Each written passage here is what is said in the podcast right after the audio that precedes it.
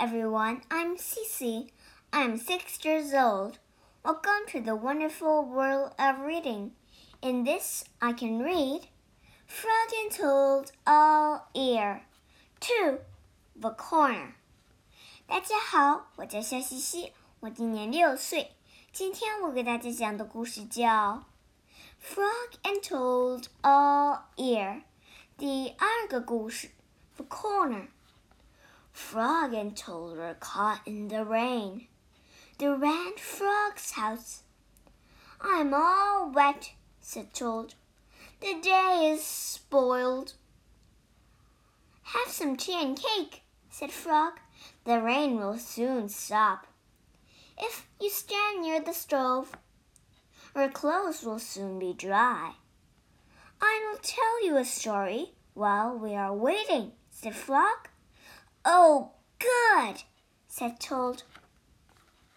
When I was small, not much bigger than a pollywog, said Frog, my father said to me, Son, this is a cold gray day, but spring is just around the corner.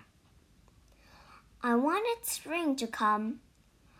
I went out to find that corner. I walked down a path in the woods until I came to a corner. I walked around the corner to see if spring was on the other side. And was it? asked Toad. No, said Frog. There was only a pine tree, three pebbles, and some dry grass. I walked in the middle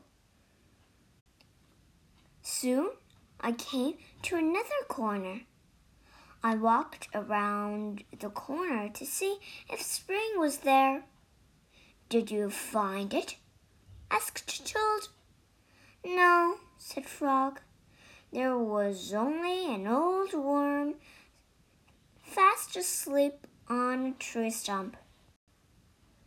I walked along the river until I came to another corner.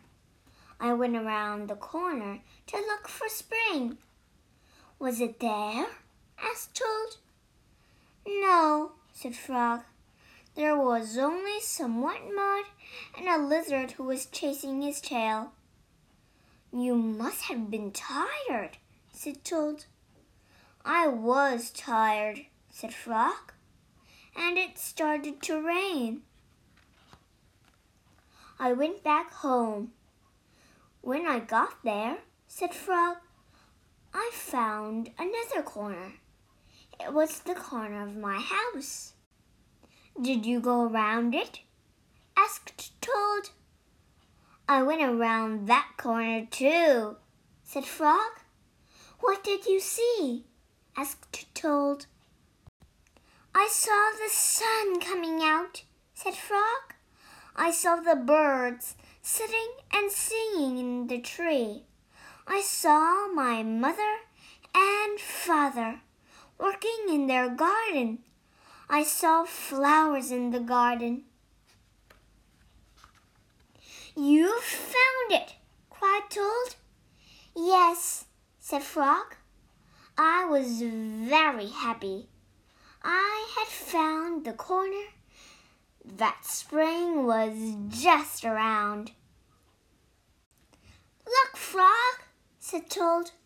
You are right. The rain has stopped. Frog and Toad hurried outside.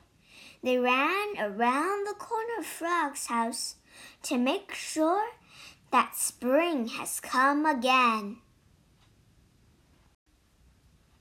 在这个故事里，我们学四个单词。 第一个单词 stove，s t o v e，stove，火炉。第二个单词 pollywog，p o l l y w o g，pollywog，蝌蚪。第三个单词 pebbles。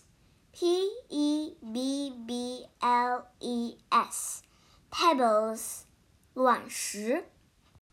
第四个单词，stump S T U M P. Stop. 树桩